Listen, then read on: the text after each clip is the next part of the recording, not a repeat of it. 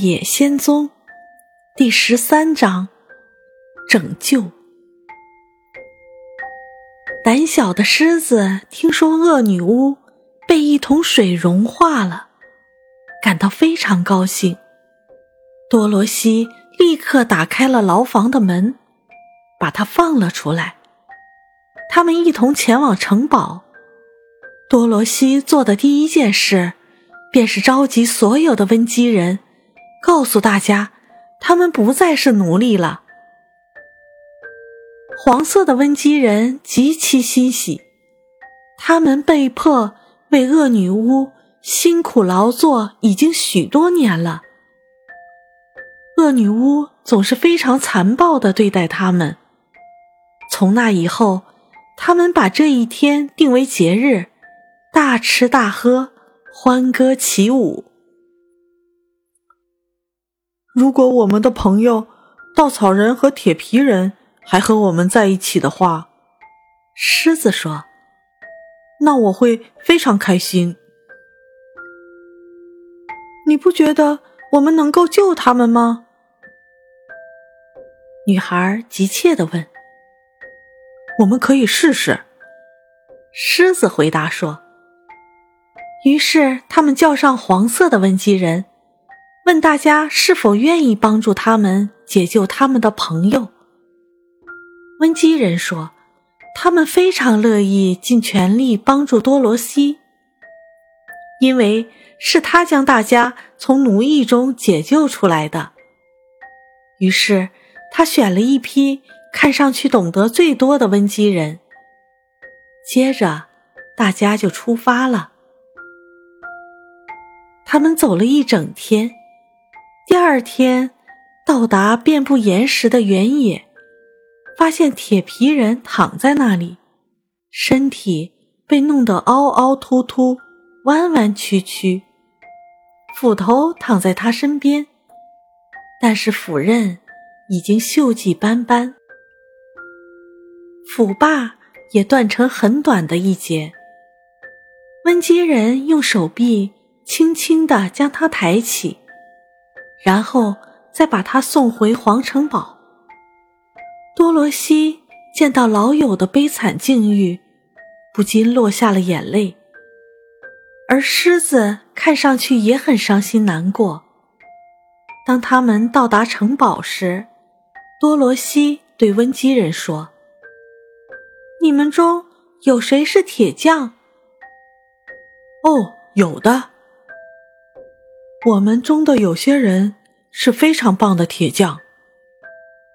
他们告诉他说：“那带他们到我这里来。”他说：“当铁皮匠们带着装满工具的篮子来到时，他要求道：‘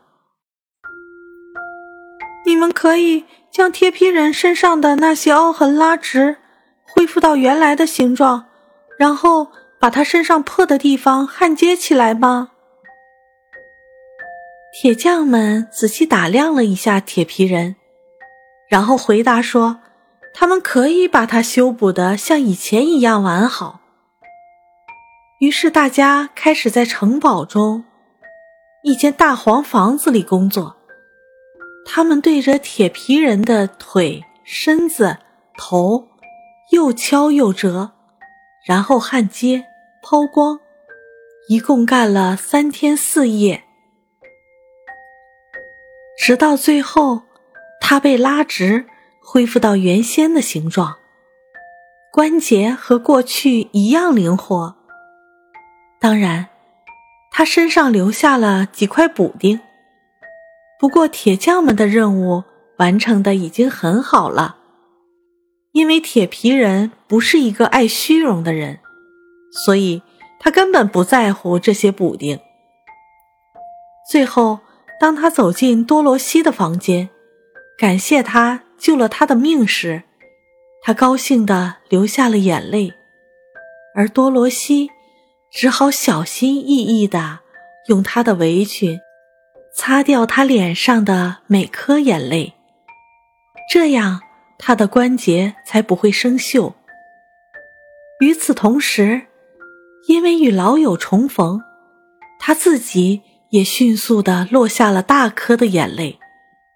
当然，这些眼泪不需要擦，而狮子频繁的用尾巴尖去擦眼睛，弄得尾巴很湿，不得不走到院子里，把它放在阳光下晒干。如果我们可以再和稻草人在一起，当多罗西将所发生的一切告诉铁皮人时，他说道：“我会非常开心。”我们得尽力去找他，女孩说。于是，他请温基人帮忙。大家走了一天半后，终于来到了那棵挂着稻草人衣服的大树下。长着翅膀的猴子就是在那儿把稻草人抛下去的。那是一棵很高的大树，树干很光滑，没人能爬得上去。不过，铁皮人立刻说道：“我把它砍倒，这样我们可以拿到稻草人的衣服。”当铁匠们对铁皮人进行修补时，温基人中的另一个金匠，给铁皮人的斧头重新做了一个纯金的把手，并装了上去，以取代那个断掉的旧把手。还有一些人给斧刃上光，擦去了所有的锈迹，让它发亮的像抛了光的银器。铁皮人说着，便开始砍起来。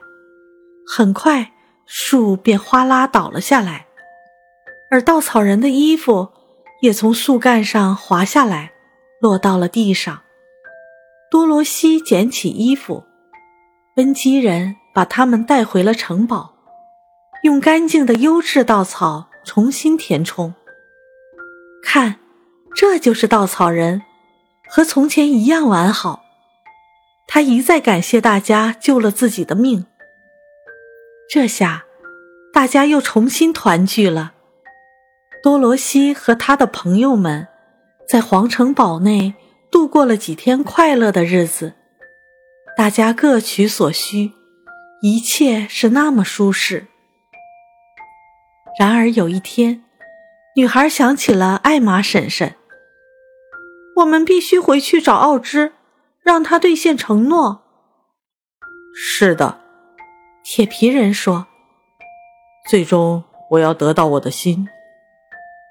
我要得到智慧。”稻草人兴奋地说：“我要得到勇气。”狮子若有所思地说：“我要回到堪萨斯。”多罗西拍着手叫道：“我们明天就动身去翡翠城。”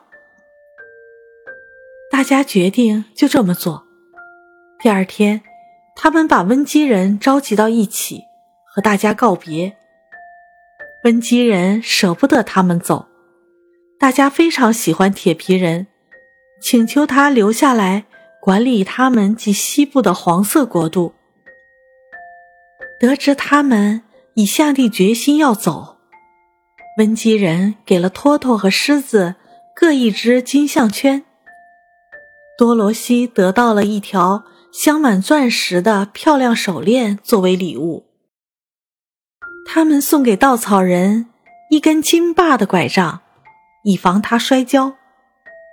至于铁皮人，他们给了他一瓶银油罐，上面镶嵌着黄金和稀有的珠宝。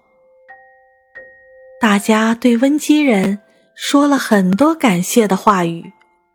并一一握手道别，最后手都握痛了。多罗西到女巫的碗柜里拿了很多食物，装满自己的篮子，为旅行做好准备。而他在那里发现了金帽，他试着戴到自己头上，发现尺寸非常合适。他对金帽的魔力。一无所知，不过他看见帽子很漂亮，所以就决定戴上它。并把自己的太阳帽放进了篮子里。